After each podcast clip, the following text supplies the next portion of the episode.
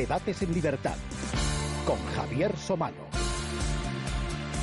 ¿Qué tal amigos? Muy buenas noches y bienvenidos a Debates en Libertad. Cualquier familia, como cualquier empresa privada, sabe lo que es un balance de gastos e ingresos y con mayor o, o, menor fortuna, pero aplicando sobre todo el sentido común, saben que no se puede estar demasiado tiempo gastando más de lo que se ingresa. Luego, cuando llega algún mal momento, pues el ajuste es obligado. No siempre se pueden tocar los dos platillos de la balanza, pero la lógica pide ingresar más y gastar menos. En el caso de las familias suele reducirse a lo segundo, ¿eh? a gastar menos, a quitarse gastos superfluos, si es posible, y si no los había superfluos, como viene a ser el caso, pues directamente eliminar partidas de gastos. Las empresas pueden intentar tocar esos dos platillos de la balanza tratando de mejorar ingresos, pero el gasto es donde seguro que ambos, empresas y familias, van a meter siempre la tijera cuanto antes. El gobierno de Mariano Rajoy puesto delante de esa misma balanza, pues ha colocado su máximo interés en el platillo de los ingresos. Pero a diferencia de los dos ejemplos que veíamos anteriormente, el de las familias y el de las empresas, pues los ingresos del Estado somos nosotros, es nuestro dinero.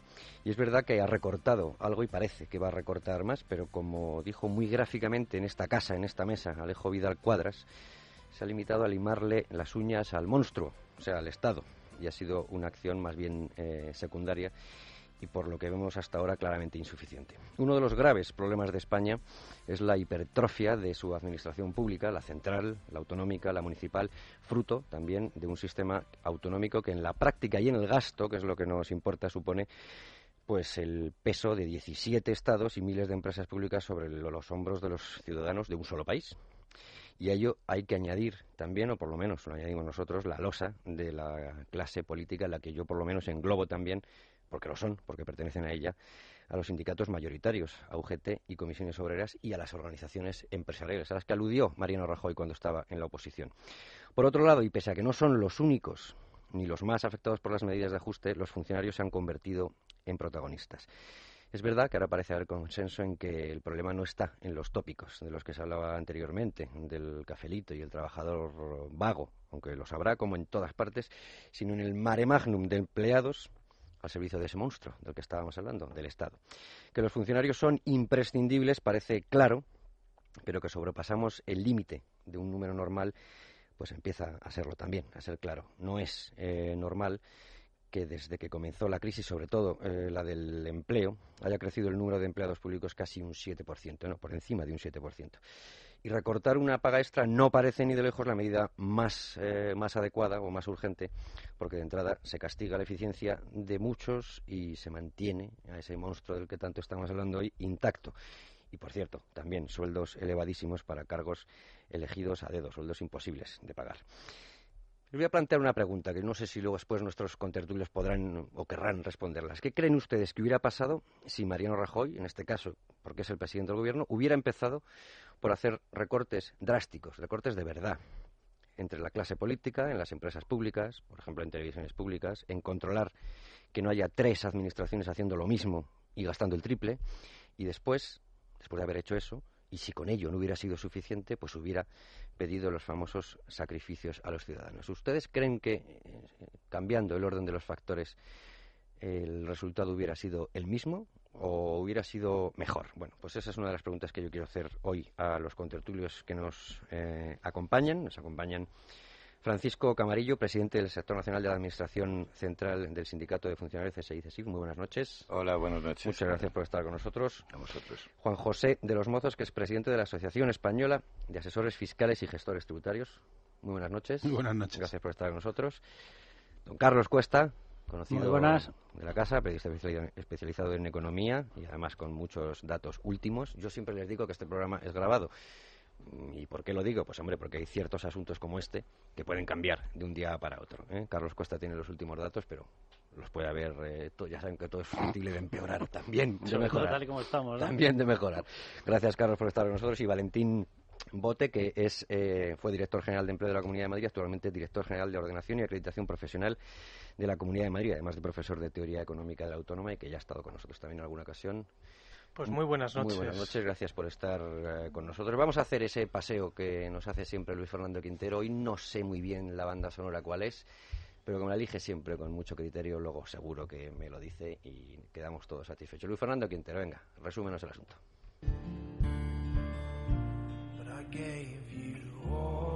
Mayo de 2010. Obligado por la presión a la deuda pública española y las autoridades europeas, Zapatero traiciona el ABC de su política económica y castiga a funcionarios parados y dependientes. No es fácil para el Gobierno aprobar las nuevas medidas que les voy a anunciar. Y la dificultad no se aminora por el hecho de que estemos convencidos de su necesidad. Desde la oposición, Mariano Rajoy critica los ajustes y los califica como los más duros de la democracia. Como alternativa, habla de rebaja selectiva de impuestos y reformas estructurales. Dice que su partido está preparado para gobernar y poner en marcha hoy ese plan integral de reforma y modernización de la economía española. Un año y medio después, en noviembre de 2011, Rajoy gana por mayoría absoluta las elecciones generales. Quiero que sepáis que la tarea que tenemos por delante no va a ser fácil. Pero la realidad de las cuentas públicas acaba en poco menos de un mes con los planes del Partido Popular. Un análisis de las cuentas públicas desvela que bajo la alfombra había tres puntos de déficit no reconocidos por el anterior gobierno, lo que elevan el desfase hasta casi el 9%. Esta es la herencia de la que se queja Rajoy y que utiliza para justificar una de sus primeras grandes medidas de impacto, subir el IRPF. Por eso este gobierno se ve obligado a adoptar otras medidas que no tenía previsto adoptar. En cambio, deja en stand-by la aprobación de los presupuestos generales del Estado que no se aprueban hasta marzo, después de las elecciones andaluzas. Pero la crisis no da tregua. El Gobierno se ve obligado a nacionalizar Bankia y se hace evidente la necesidad de capitalización del sistema financiero. El Gobierno se ve obligado también a pedir un crédito a la Unión Europea. El Gobierno español declara su intención de solicitar financiación europea para la recapitalización de los bancos españoles que la necesiten. Pese a que el Ejecutivo insistió en numerosas ocasiones en que el préstamo no entrañaba la obligación de asumir condiciones macroeconómicas, poco más de un mes después, Mariano Rajoy anuncia un paquete de ajuste en el que sube todos los impuestos, rebaja las prestaciones por desempleo y el sueldo a los funcionarios. No tenemos libertad para hacer otra cosa, dijo. Bueno, pues con esa frase me gustaría quedarme, con lo de no tenemos libertad para hacer otra cosa. Yo no sé si están de acuerdo en, esto que exponía yo al principio del orden de los factores. Si empezamos como empezaría cualquiera, en, recortando gastos, y después tratamos de aumentar los ingresos, hombre, siendo una familia, siendo una empresa privada, los ingresos los podemos eh, adquirir cambiando técnicas, eh, es decir, hay, fórmulas aunque son más complicadas. En el caso mm, del Estado ya sabemos cómo se aumentan los ingresos eh, de forma principal, ¿no? ¿Creen que si hubiera sido la política mm, de Mariano Rajoy al contrario, es decir, que hubiera empezado de verdad con los recortes, sí tendríamos libertad para hacer otra cosa? Yo, bueno, yo de hecho sigo pensando que en estos momentos algo de libertad para hacer las cosas sí que hay. O sea, yo no me creo 100% la historia esta de no, nos han venido y nos han dicho que subamos los pañales al 21%, que subamos las gafas del 10 al 21%, que subamos el material escolar del 4 al 21%. Yo no me lo creo, yo no me veo a nadie. Ayer dijo Montoro que no era material escolar, que un cuaderno puede ser material escolar o no. Bueno, pues que lo aclaren el BOE, porque al, final el pequeño problema que tenemos los que tenemos hijos es que cuando vamos a la tienda, en la tienda nos aplican lo que pone en el BOE, no lo que dice el señor Montoro. Pero mm, yo, eh, particularmente, yo no me creo que llegue hasta ese punto de, concreción. O sea, yo tengo la sensación de que lo que estamos hablando es de que se nos pidió un recorte de gastos y un aumento de ingresos. A partir de ahí, en la primera fase, de hecho, lo primero que se hizo fue subir el IRPF, que luego vimos todos los documentos de Bruselas en los cuales se decía, no, no, que el IRPF no, que nosotros lo que queríamos era que subiese el IVA. Por tanto, algo de libertad debido haber, porque si no, no entiendo en algún momento nos debe estar mintiendo la Comisión Europea, porque si no, no puede ser que le diga al gobierno sube el IRPF y luego saque un documento diciendo no, no, que no quería que subiese el IRPF. Y en el tema yo, por ejemplo, de, los funcionarios o de los recortes, en lo que estabas comentando, mm, eh, la pregunta yo la respondo directamente. Yo estoy convencido que la situación hubiese sido distinta. Pero hubiese sido distinta en el exterior algo, pero desde luego en el interior muchísimo. O sea, yo a la estrategia que está adoptando el gobierno le veo un problema muy serio. O sea, el gobierno ha sido respaldado por 11 millones de personas que tenían una idea muy clara de qué es lo que querían. Estaban todos ellos, yo creo, compartiendo la sensación de que iba a haber eh, que realizar muchos sacrificios, recortes de gastos, que la cosa iba a ser dura, muy dura, pero yo creo que nadie estaba pensando en ese momento que en seis meses se iban a haber subido todos los impuestos del calendario tributario. Básicamente porque el Partido Popular decía que no se iba a subir ninguno. Entonces es complicado que temieses que te iban a subir todos. Pero sobre todo porque luego es que hemos visto la recaudación tributaria. Entonces si lo que nos pedía Europa era, oiga, suban los ingresos, se sube el IRPF y lo que observas es que sube dos décimas el IRPF y a cambio se te desploma más de 10 puntos el IVA, yo no creo que eso sea la interpretación exacta que nos pedía Bruselas. Yo no lo creo.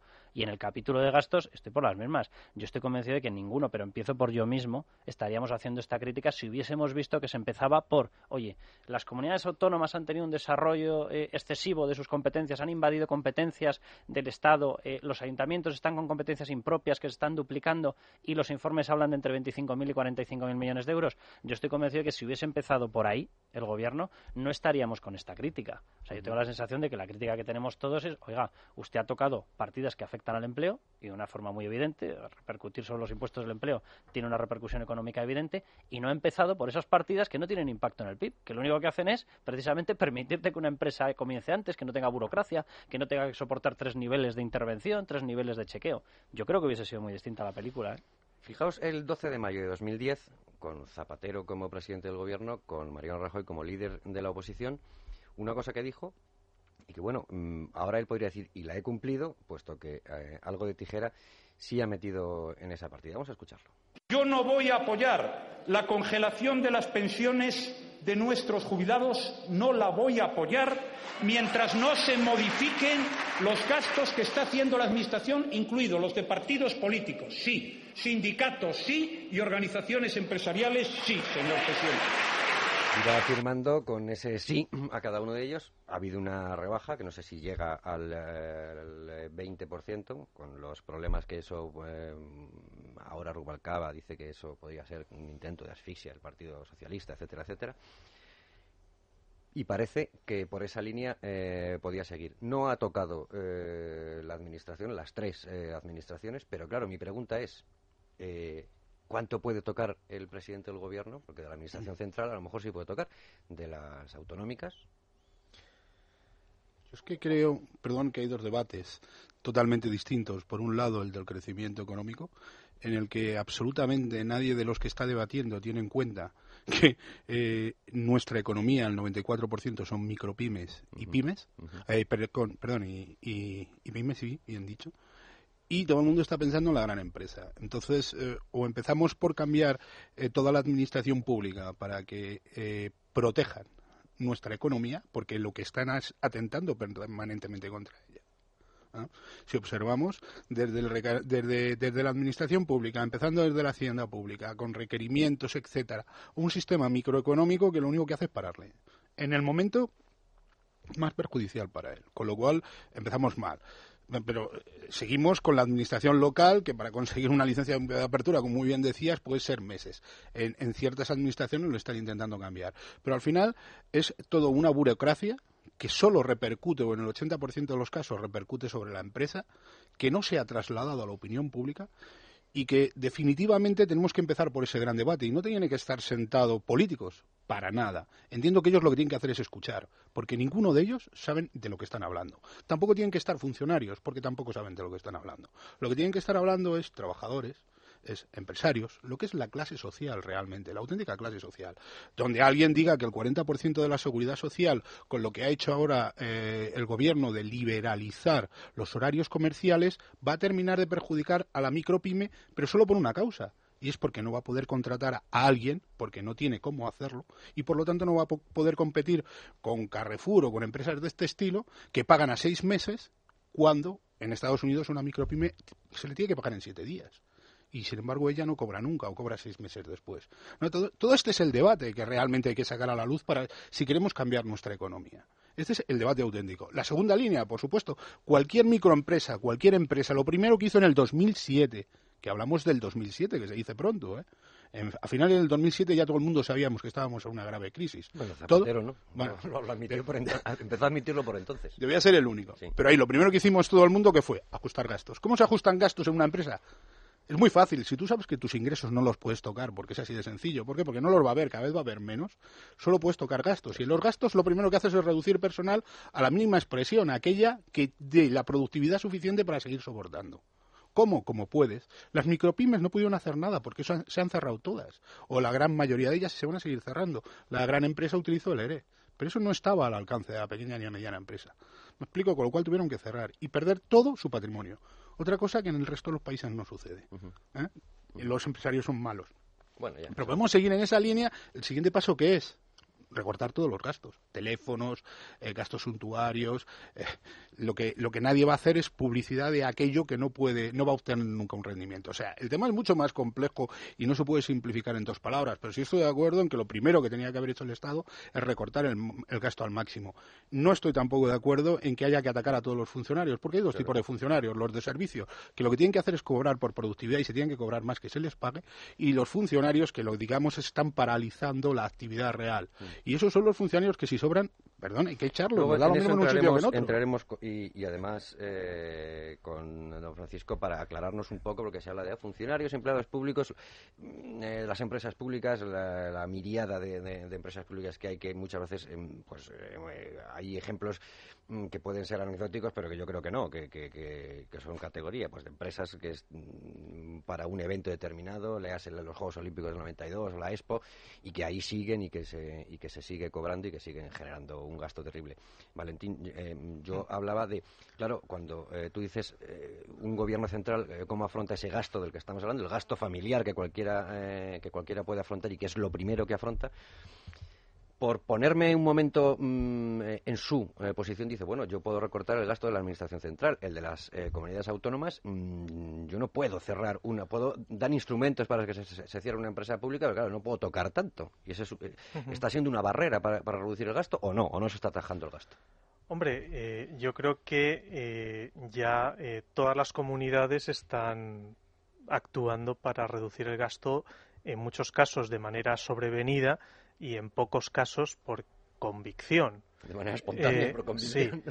Eh, pero eh, el tema es complejo porque el gasto de una administración autonómica esencialmente se centra en capítulo de personal y en capítulos ya más externos, sanidad y educación. Sanidad y educación, exacto. Entonces, claro, eh, desde un punto de vista de una administración regional, eh, si hay que hacer un gasto que vaya más allá del retoque y hay que meterse en cosas muy nucleares y, aceptar y transmitir a los ciudadanos, pues oye, a lo mejor determinadas prestaciones sanitarias que se estaban prestando, pues a lo mejor ya no se pueden prestar si tengo que reducir el gasto. O a lo mejor, pues tengo que ampliar el horario de trabajo en aula de los docentes para qué? Para eh, contratar menos interinos. O sea, esto no tiene ninguna trampa ni cartón, ¿no? Es contrato menos interinos, reduzco el gasto. Al final son cosas que son también tienen su componente impopular. Por eso, volviendo a tu pregunta inicial, yo no creo que la situación fuera muy distinta si hubiéramos empezado por el lado del gasto, porque no hubieran sido cuestiones puntuales y menores, sino que había que meterse en una reducción del gasto salvaje y por lo tanto en cuestiones nucleares. preguntas, ¿no entendería más la gente eh, que se cierren en determinadas empresas públicas, que si ahora las listáramos todas, eh, nos quedaríamos sorprendidos de eh, por qué existen determinadas empresas públicas. Mm, pues también se dijo aquí el otro día, lo dijo el señor Borra el otro día, ¿por qué tiene que haber una empresa pública que construya colegios públicos? ¿Por qué no puede ser una empresa privada? ¿Por qué tiene que haber una empresa pública gestionando estaciones de esquí? Hay dos, hay dos fundaciones... no lo perdonaría más que se cortara eso antes. Hay dos fundaciones de las que ha cerrado Mareadores de Cospedal, que la una es la Fundación Don Quijote y la otra es la Fundación Ínsula Barataria Dices, mira, eh, yo de verdad, con todos mis respetos, no sé muy bien qué pintaba. Una de las últimas que ha estado saliendo estos días era la Fundación de Desarrollo de la Tortilla Española, que seguía viva desde la Expo 92. Entonces, claro, lo miras y dices, mira, esto está, está muy bien, pero yo es que ni siquiera. Pero que esas cosas tengan que desaparecer, seguro. Pero yo creo que aquí vamos a ver el tema.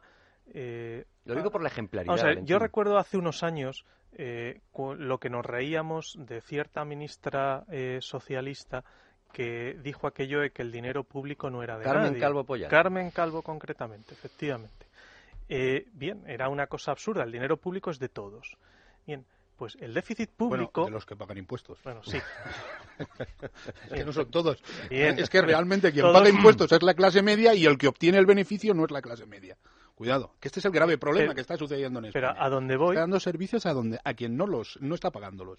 Bien, pero donde voy es a que, el, igual que los recursos públicos, eh, admíteme la licencia de que son de todos, eh, también el déficit público es de todos.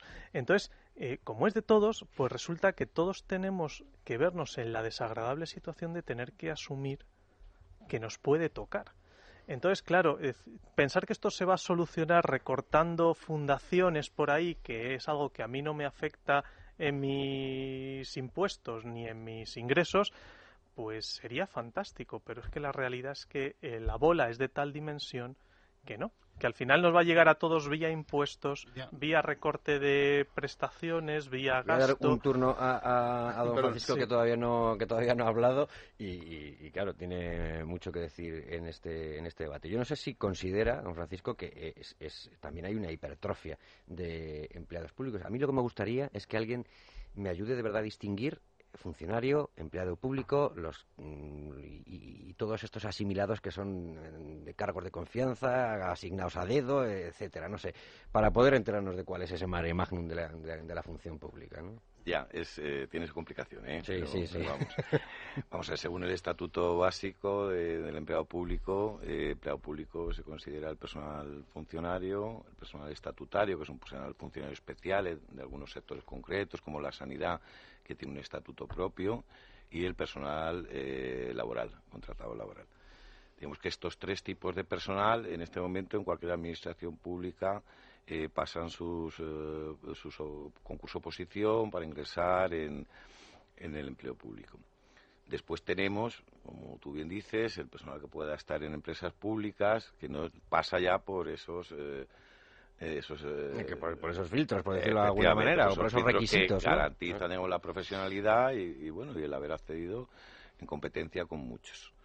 Entonces, nosotros siempre queremos pensar que son dos cosas diferentes. Por eso, cuando hablamos de lo que es el servicio público. O sea, tiene la sensación, perdón por interrumpir, de que están metiendo en el mismo saco eh, el asunto del funcionario. Claro, entonces que estamos hablando de un número elevado.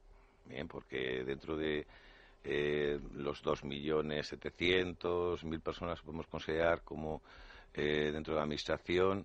Eh, nos sorprendería también el saber cómo están distribuidos. Y esto es importante que la gente lo conozca, ¿no?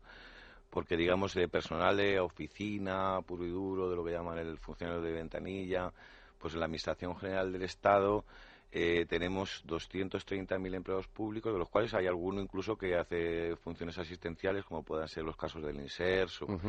Y luego, pues en, comunidades autónomas también andamos una cifra parecida. Entonces, el, grueso, efectivamente, eh, son eh, lo que ha comentado compañeros, son docentes, eh, son sanitarios. Entonces, eh, eh, sobran empleados públicos. a lo mejor lo que hay que hacer es racionalizar lo que hablamos las administraciones y en ese sentido, desde CESID, hace ya tiempo que hemos ofrecido gobierno sentarnos a hablar de este tipo de cosas. Ahora, empleados públicos no sobran, no sobran si queremos tener esos servicios Pero un dato, para el ratio de empleado público por habitante en España es similar al de Alemania, es similar al de Francia cosa que no es el de los políticos. Sí, pero con, los políticos de España doblan en este momento a los políticos de Alemania una población muy inferior. Y los ayuntamientos, y los ayuntamientos no digamos. De acuerdo, pero, pero cuidado, nosotros tenemos el mismo rato que Alemania, teniendo Alemania un paro del 6 y nosotros teniendo un paro del 24. Es decir, nosotros estamos soportando una barbaridad, una barbaridad de sector público con respecto al que soportan ellos, porque como decíais antes,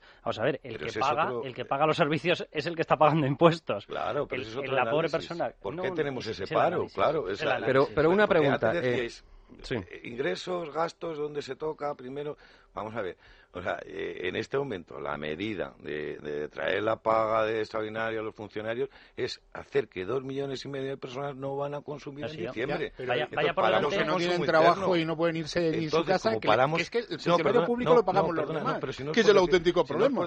lo que quiero decir es que en diciembre se va a consumir mucho menos. Como se va a consumir mucho menos, aunque tú subas los impuestos, vas a tener menos ingresos por impuestos. Vaya, este cosas hay que pensar. vaya por delante que a mí la eliminación de la paga extra, café para todos en Navidad me parece una barbaridad. Bueno, café para todos, el que cobre 963 la, ya la, la si no, si no hay nadie, pero si eso, si no hay. Son 15.000 no, no, son 15.000, es, el 005. Pero si es que me da lo mismo, o sea, a mí, a mí esa medida, a mí esa medida no me gusta. No me gusta porque es conseguir que la gente que está dentro de la administración se sienta totalmente desincentivada y la gente que de veras está trabajando, que los hay, hay muchísimos, eso, comentaba yo, eso comentaba que, yo. que paran la labor, lógicamente. Pero Pero, sí. Sí, sí, sí, una cosa. Pero claro, eh, resulta que mientras eh, lo que sí que tenemos, yo creo que somos todos conscientes, es unas empresas privadas donde en el momento en el que ha llegado la crisis se está trabajando 10, 11, 12 horas o lo que haga falta, o lo que haga falta por levantar la empresa. por menos dinero. Claro, y a mí me gustaría saber cuánta gente en la administración, quitando una élite de su director para arriba, directores que están totalmente comprometidos con lo que hay que estar haciendo, me gustaría saber cuánta gente trabaja 8 horas. Me gustaría saberlo. Y estoy diciendo 8, no ya 10 o 12, que es lo que trabaja muchísima gente en las empresas privadas. Entonces, eh, que si nos podemos permitir este sector, ayer decía Alberto Racarte, decía, nos podemos permitir el sector público que paga nuestros impuestos. Estamos con déficit, pues es evidente que no nos podemos permitir. estarían este a lo mejor mejor pagados. Pero a ver si este dato es cierto. Vamos a ver. En el peor momento de la crisis de, empleo, en 2007, había eh, 2.913.300 empleados públicos. Primer trimestre del año 2012, 3.104.100 empleados públicos, un incremento de casi 200.000, un incremento cercano al, al, al 7%. Quiero decir, eso mm, entra dentro de la, de la lógica. Eh, y estamos hablando aquí otra vez del mismo saco, de, de, todo, eh, o sea, empleados públicos, no estamos hablando de funcionarios, con, y, todos eh, sabemos ya y, nos han relatado la importancia de los policías, los bomberos, los, los, los, sanitarios y, por supuesto, muchos, muchos de la administración que claro que son necesarios. Pero resulta evidente que está sobredimensionado. En una empresa, si, si mis ingresos no, no, dan para pagar siquiera al personal, ¿qué hago con el resto de los gastos? ¿Cuánto tardo en quebrar? Pero es que el problema, hay, hay, hay un problema que se dice el punto de inflexión dentro de una empresa. Es que España ha superado ese punto de inflexión. O sea, cuando los intereses ya han superado tus posibles ingresos, es que no puedes volver nunca atrás. O sea, o hacemos un recorte drástico a todos los niveles, o es que mm, cada vez vamos a ir a más. es una bola que cada vez se hace más grande. El criterio de rentabilidad cuando se trata del Estado, porque nadie aplica criterios de rentabilidad. Todos nos quedamos, eh, y, por, supuesto, apenados porque despidan a nadie eh, por el caso de Canal Nou cuando dijeron el ERE de Canal Nou, ¿cuántos eran? Mil, eh, mil, 1.200 trabajadores los que se iban. Y claro, la primera pregunta que te, que te, hacías, ah, pero quedan más, además de 1.200 en una televisión autonómica. Claro, eh, yo no sé si juntamos Antena 3 y Telecinco cuántos salen, eh, pero creo que no salen tantos. Entonces eh, era imposible que hubiera un criterio de rentabilidad ahí. Entonces, mi pregunta, que es la del principio, el Estado puede controlar el gasto, por ejemplo, en esto, en la Administración Central, pero no tiene nada que hacer en la autonómica. Y eso que estamos hablando de un partido que gobierna la mayoría de, los, de las comunidades autónomas, ¿no? Pero no tiene mano para, para hacer nada ahí, legalmente. Eh, puede aconsejar, puede, puede intervenir. Claro, es, es complicado. Eh, eh, puede eh, hacer cosas como las que está haciendo, ¿no? Es unos criterios de. Bueno, vamos a ver que esto se ha metido en la Constitución, claro, claro. ahí sí que puedes meter elementos de disciplina muy potentes y lógicamente el que incumple tiene acarreadas unas sanciones. por tanto, yo creo que sí se pueden hacer cosas y, y se han hecho. Hay una cosa que se llama eh, intervención general del Estado, ¿no? Eh, pero, pero vamos, que, realmente eh, yo creo que el, ajuste es, no es indoloro y, y, respecto a los criterios de eficiencia que planteabas, yo creo que en España también tenemos un problema, la sociedad en general, es que no tenemos una mentalidad de contribuyente, como en países anglosajones donde yo pago mis impuestos y yo exijo al responsable que gestiona ese dinero responsabilidad. Y le exijo eh, También pesa menos el Estado, en, por ejemplo, en, los países del norte eh, de Europa. Eh, es verdad que hay una pues, presión impositiva, pero luego pues, el Estado pues entonces la, la situación luego quizás el más desaparece y te pues, deja abrir un pues, negocio. entonces quizás es más absurdo todavía, porque si donde el Estado pesa menos, el ciudadano exige más responsabilidad de qué se hace con sus fondos, eh, pues en un país donde tiene más peso el Estado, pues con mayor razón se debería hacer eso. Aquí tradicionalmente siempre ha sido al revés. Mm. Ante cualquier problema, que el Estado eh, provea una solución, cueste lo que cueste. Yo, no estoy de eh, acuerdo con eso. El Estado en, en, España ha ido por un lado y los contribuyentes han ido por otro. El 80% de la clase media no tiene ninguno de los derechos que la Constitución le otorgan. O sea, porque lo de la vivienda digna, ¿quién de la clase media ha podido acceder a una vivienda digna? Nunca. Eh, lo, de, lo de la educación, si al final la mitad de los puestos, la clase media como tal, no podía mandar a sus hijos porque estaban cubiertos desde otros ámbitos. O sea, volvemos a lo de siempre. ¿Quién no tiene que tener una seguridad social alternativa, sanitas, así o similares, porque no puede permitirse el lujo de parar 40 días su, su despacho o su empresa o no sé qué para que le operen? O sea, es que estamos, lo que estamos es ante un Estado sobredimensionado que encima no da los servicios a aquellos que se los están pagando, por decirlo de alguna forma, y están pagando los de otros. O sea, el, error es evidente y tal vez, y no quiero meterme con la función pública, el problema está en que no se les puede despedir, en que no se le puede exigir su trabajo. Y a lo mejor si empezamos por ahí pidiéndolo desde dentro, por, todo cambia. por alusiones. No, no, pregunto. Yo no, no es una afirmación que pueda hacer. No, conozco, la función pública como tal. En, primer lugar, yo no sé qué fuentes tienes de esos datos que das, pero. No, a ver, estos, datos que yo doy son. Eso es la eh, encuesta de población activa. Es, encuesta de población activa. Del Instituto Nacional de Estadística. Exactamente. probablemente, volvemos, a, volvemos a, la idea de que hay. Asalariados en el sector público. Eso Probablemente volvemos a la idea de que ahí se están contabilizando los trabajadores de las empresas públicas, que eh, los datos que tenemos nosotros de administraciones públicas es que llegan a 500.000. Y antes os decía que la Administración General del Estado son 230.000. Pero entonces sí sobran empleos públicos. Eh, eh, esto es lo que hablamos, que nosotros no lo consideramos ya, ya, ya. Empleo público porque negamos la mayor. Bien, bien, bien. Vale. Lo pagamos. Claro, claro, claro, claro. ese es el problema. que no cuando se habla de eso... De considerarlo cuando no, no don Francisco, don Francisco queda claro. Tengo que aclararlo para que el oyente Pero entonces sí estaría de acuerdo en que sobra... Que no sobran médicos, que no sobran bomberos... que, pero sí sobra empleo público. No, pero ahora vamos a eso si quieres. Entonces lo que está diciendo, yo niego la mayor de que, de que porque la, percepción en, la Administración General del Estado, en, las administraciones públicas, es todo lo contrario. Bueno, la percepción y la realidad o sea, llevamos con tasas de reposición muy bajas durante muchos años. Y en este año en concreto es una tasa de reposición cero. Eso quiere decir que de los que se jubilan, se mueren, se cogen este, excedencias, se marchan, no se mete a nadie, salvo un 10% para casos extraordinarios, de inspecciones, de cosas extraordinarias. Entonces, por eso digo, esas cifras a mí no me cuadran en lo que consideramos nosotros. No, no, estamos hablando entonces de empleo público, porque eh, eso es asalariados, en el sector público. que, claro que a lo mejor había que restringir el gasto, pero eh, los veo obsesionados con, con, restringirlo en el, capítulo 1, en las nóminas de los... No, hombre, es que se puede restringir de muchos sitios. es que ¿dónde están esos aeropuertos sin aviones, esas carreteras sin autopistas pues, sin coches? Claro, claro. ¿Por qué se ha hecho eso? Por política. ¿Por qué? Porque el señor que se presentaba en Castilla-La Mancha o en Valencia o en el País Vasco, no sé qué, tenía que ganar. y como tenía que ganar, tenía que gastar lo que no tenía. Totalmente.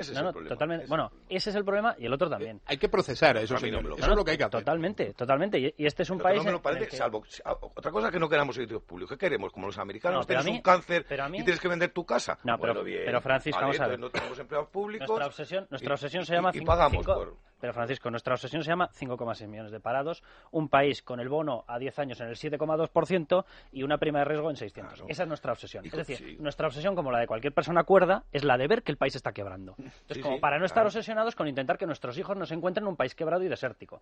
yo sí tengo una obsesión con eso. Yo también, Amplísima obsesión. Yo también. Con intentar evitar cuando, la quiebra. Cuando veo al ministro Montoro decir una liquidez y hace que se dispare la prima de riesgo, digo, qué responsabilidad, ¿no? eso ¿Has visto en mí, o yo creo que en alguno, una especie de defensa de algún partido? no, no, no, no, A mí mi cabreo me viene cuando me quitan con el bolsillo de la izquierda y cuando me quitan con el bolsillo de la derecha, porque los dos los pago yo. Pero a lo que yo voy es una cosa muy sencilla, porque se ha dicho, y además con toda la razón ha dicho, que es que hay determinados servicios que se van a tener que tocar si queremos seguir en la senda de recorte y que son esenciales. Que ha dicho, ¿qué queremos? ¿Que desaparezcan servicios esenciales? Decimos, la educación. Mira, a mí me acaban de pasar, no voy a decir de qué universidad, los datos de una universidad muy grande de una comunidad autónoma con mucha población. Vamos a dejarlo ahí. Bueno, el Consejo de Gobierno, compuesto por catedráticos y gente que tiene la formación necesaria para pensar que tiene que estar ahí, el sueldo medio son 56.000 euros por persona. Cuando vas al número de personas que están puestos en una universidad, que son la capa administrativa, te encuentras nada más y nada menos con que el sueldo del que más cobra son 101.000. Es decir, prácticamente el doble que el de un catedrático. Y te aseguro que la formación que tiene no tiene nada que ver. Y son 192 personas. O sea, nosotros con 200 y poco tuvimos una tele en funcionamiento 24 horas, con 200 y pico personas. Pues para una, para una universidad de una comunidad autónoma, 200 personas en la capa administrativa, pues con sueldos medios de 70.000 euros. Y ninguno de ellos es catedrático, ninguno de ellos está... Entonces, claro, vamos a ver, que si se puede tocar en sanidad y que si se puede tocar en educación. El otro día me comentaba una de las personas del gobierno los datos que se habían encontrado en determinada comunidad autónoma. Sueldos de médicos, de responsables de servicio sanitario público con 19.000 euros al mes. dices, hombre, a ver, vamos a ir parando el carro. Al mes. Al mes. 19.000 euros al mes. Y sueldos de 11 y 12.000 euros, según comentaba esta persona, y es un miembro del gobierno, por todas partes. En servicios públicos de una comunidad autónoma. Entonces dices, a, ver, vamos a parar el carro. O sea, a mí es que la historia esa de hay determinadas líneas rojas que no se pueden tocar, ya lo creo que son rojas, son rojísimas esas líneas. O sea, aquí no, no en el momento que tú tienes 5,6 millones de parados, se puede tocar todo. Y se puede dar un servicio sanitario más reducido en, el que no pase absolutamente nada con menos coste. Y un servicio educativo con menos coste. A lo, es más grave de lo que hablamos. estamos hablando de los parados, pero el problema son los activos y el número de personas que hay en España. Que es que activos, si quitamos todos los empleados públicos, debemos de estar en 12 millones y pico de personas para pagar 47 millones. de las 17 que Esto sí que es el auténtico problema. O sea, o incentivamos el empleo, aunque sea gratis. Es que yo, yo creo que además es que hay que cambiar de una vez por todas la figura del empresario en España, porque es que parece que es el lobo. No, como que ahora ya no le quieren llamar empresario, lo llaman emprendedor. Eh, claro, eh, pero es que encima al emprendedor nuevo, que es alguien que no ha entrado nunca en la empresa, cuando tenemos empresarios con 20 años soportando esta crisis, resulta que le vamos a dar una serie de facilidades que en realidad lo que entran es en competencia desleal con todos los que llevan 20 años y están a punto de quebrar. Exactamente. resuelve los que llevan toda la vida y no te metas en hacer los nuevos. Los nuevos. si tú resuelves los viejos, ya verás cómo van a entrar. sois el Mauri de Telecinco, el racista, el machista, el que quieres. Sí, sí, o sea, la campaña que se ha hecho de desprestigio a la empresa en España es impresionante. La caricatura. Claro, es impresionante. Y ahora busca a alguien que lo quiera. Yo creo que vamos encontrando el, camino de. Eh, no digo de estar de acuerdo, que no lo busco, pero sí de entender el asunto, porque eh, Valentín decías que he querido entenderte que para ti el orden este de los factores que yo hablaba al principio no altera el producto porque iba a haber sacrificios también, es evidente, pero no serían unos sacrificios más entendibles hacerlos en primera instancia esos, que serían más que la gente lo entendería más si le das un listado de empresas públicas. Aquí en España se ha hablado mucho del maldito chocolate del oro, que también ha hecho mucho daño. Si sumamos todo el chocolate del oro que llevamos desde entonces, eh, ojo, que buena merienda nos, nos, habríamos pegado. Entonces, se hubiera entendido más esas primeras medidas más acuciantes. Y después, eh, yo, soy después tocarnos, escéptico tocarnos el, eh, IRPF, que es la nómina, y después, sin dejar de tocar la nómina, el IVA. Bueno, vamos a ver, yo, yo creo que el, el gobierno ha, ha cometido algún error desde mi punto de vista absolutamente personal. Yo creo que subir el IRPF fue un error. Pero yo creo que en el momento que anunció la subida del IRPF, lo que tenía que haber anunciado era la subida del IVA, eh, que era algo que además desde Europa se estaba diciendo, aquí por un debate político bastante ramplón entre usted no se atreverá a subir el IVA, no, no, yo nunca tocaré el IVA, eh, pues al final no se hizo. Pero el IRPF eh, que ahora mismo tenemos en España es de los más duros de Europa Quitando quizá los países nórdicos que no, están. No, no, no, tiene comparación. si le sumas el pues tramo autonómico de pero, por eso pero, no tiene comparación. Es el más duro, mientras que el IVA estábamos por debajo. Y desde Bruselas, mm, probablemente a lo mejor lo que sucedía es que, que, no pensábamos hace seis meses que, que, íbamos a estar intervenidos. Eh, y no se le dio e, esa trascendencia al mensaje de Bruselas, pero Bruselas, de hecho, cuando se subió el IRPF, más o menos lo que decían es, ustedes están tontos, si lo que les hemos dicho IRPF no, iba así, ¿no? Eh, entonces, si en la semana 1 se anuncia una subida del IVA, pues estaríamos todos tan, o la gente tan cabreada como está ahora. Eh, o sea, no, no creo que hubiera se hubiera alterado en exceso el escenario. Y si se hubieran recortado otras cosas a las que sí se... Yo no sé, a lo mejor soy un ingenuo, ¿eh? Yo creo que la ejemplaridad sí que sí que eh, es positivo y que cunde entre, entre una población castigada, camino de los 6 millones de parados, camino de una tasa de paro que ya nos han dicho el nuevo cuadro macroeconómico y es un cuadro, eh, vamos, es un cuadro, déjalo Es un cuadro, es un cuadro, efectivamente. Pues el 24 y pico eh, y, y, en recesión hasta 2014. Pero la ejemplaridad, y luego hablaremos de eso también, que creo que los, funcionarios también tienen algo que decir, será chocolate del loro, pero eh, ¿cuánto nos están costando las cesantías, por ejemplo, de, de, ex secretarios de Estado, ex ministros, ex presidente del gobierno, eso que llaman asimilados, que claro, te pones a mirar los asimilados y es barra libre, y dicen, no, pero estamos hablando de, hemos pasado de 200.000 euros porque había un gobierno, y claro, el cambio de gobierno siempre sale un poco más caro porque tienes que pagar a los ex a dos millones. Con dos millones no hacemos nada, eso es el chocolate del loro. Caray, pero eso es un, eso es un chocolate ejemplar. O sea, yo no digo que sea ejemplar que el rey diga me bajo el sueldo un 7%, porque eso probablemente no cunde el ejemplo.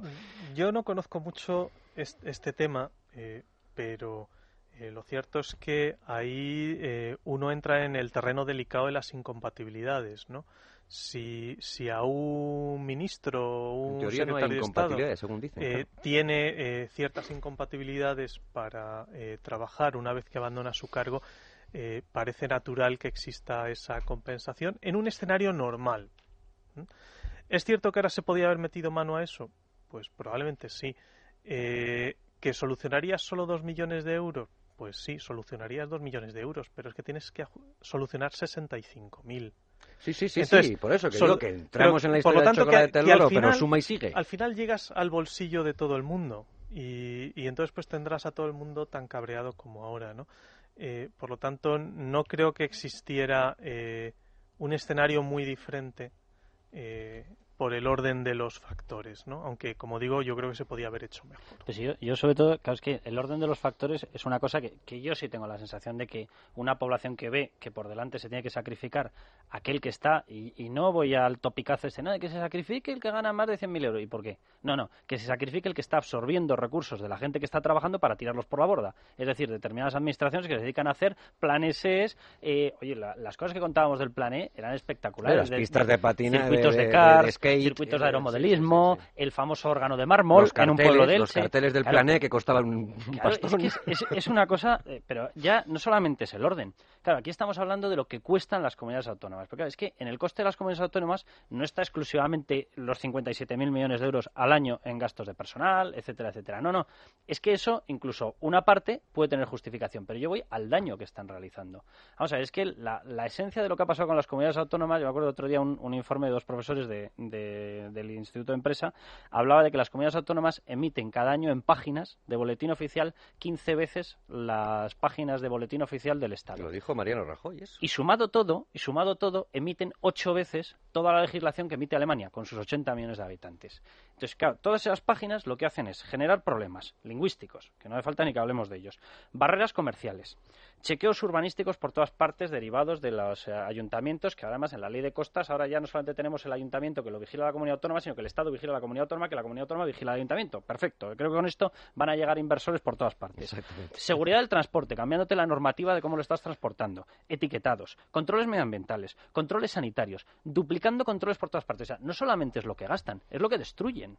O sea, las comunidades autónomas en España y su funcionamiento no ha sido hecho para garantizar los derechos de los ciudadanos, ha sido hecho para garantizar que una serie de políticos podían construir si querían mini-estados porque estaban hechos a imagen y semejanza de dos bloques nacionalistas que no querían España que querían tener una estructura por la cual pudiesen romper España. Como se tuvo que derivar todo ese esquema a todo el resto de comunidades autónomas, pues una serie de políticos, algunos, los coherentes, los conscientes de lo que hay España, no lo han expandido y no han intentado convertir eso en una maquinaria destructiva. Ha habido muchos que lo han convertido en una maquinaria destructiva y las empresas lo pagan. El otro día el responsable de control presupuestario del Parlamento Europeo decía que cada vez que tramitaban ellos fondos regionales se encontraban con una playa de 145 organismos intermediando los fondos regionales. Claro, no quedaba un euro del fondo regional que habían dado solamente en el paso. El agua que pasa por una tubería llena de agujeros, sí. en España hemos tenido peleas por los ríos. O sea, las comunidades autónomas han peleado que este río es mío. Dice, ¿qué hacemos con el Tajo? ¿Lo cortamos en trozos? ¿Qué es lo que hacemos? O sea, la ridiculez a la que hemos llegado tiene un coste económico evidente. Hay, bueno, determinados partidos que lo estiman en 25.000 millones de euros, hay otros partidos que lo estiman incluso en 45 o 46.000 millones de euros. O sea, no estamos ante un problema únicamente de arroche. Estamos ante un problema de que nadie en su casa plantearía que cada habitación tuviese un baño y una cocina. Nadie. Nadie porque estarías tirando el dinero. Pues mira, el niño que salga y vaya al baño común y que todos vayan a hacerse la comida a la cocina. No, pues España la hemos construido de una manera en la que cada habitación tiene que tener trastero, garaje, cuarto de baño y no nos sobre todo cocina. Claro, y cocina. Entonces, a ver, es imposible mantener un, un esquema así. Si no estamos hablando solo de gastos, estamos hablando de que los ciudadanos, los empresarios, todo el mundo está pagando impuestos para que esto funcione. No para que se creen mini reinos, no, queremos que esto funcione y queremos que el sistema sanitario sea adecuado a los servicios con el mínimo coste. Y además a mí hay una cosa, dice, no, es que no se puede tocar la sanidad y la educación y los servicios sociales. Ah, pero sí se puede tocar 5,6 millones de puestos. Y si no tenemos empleo, ¿qué, qué servicio social vamos a tener? Es que no lo llego a entender, ¿eh? de verdad. Una brevísima pausa y seguimos. Debates en libertad con Javier Somano.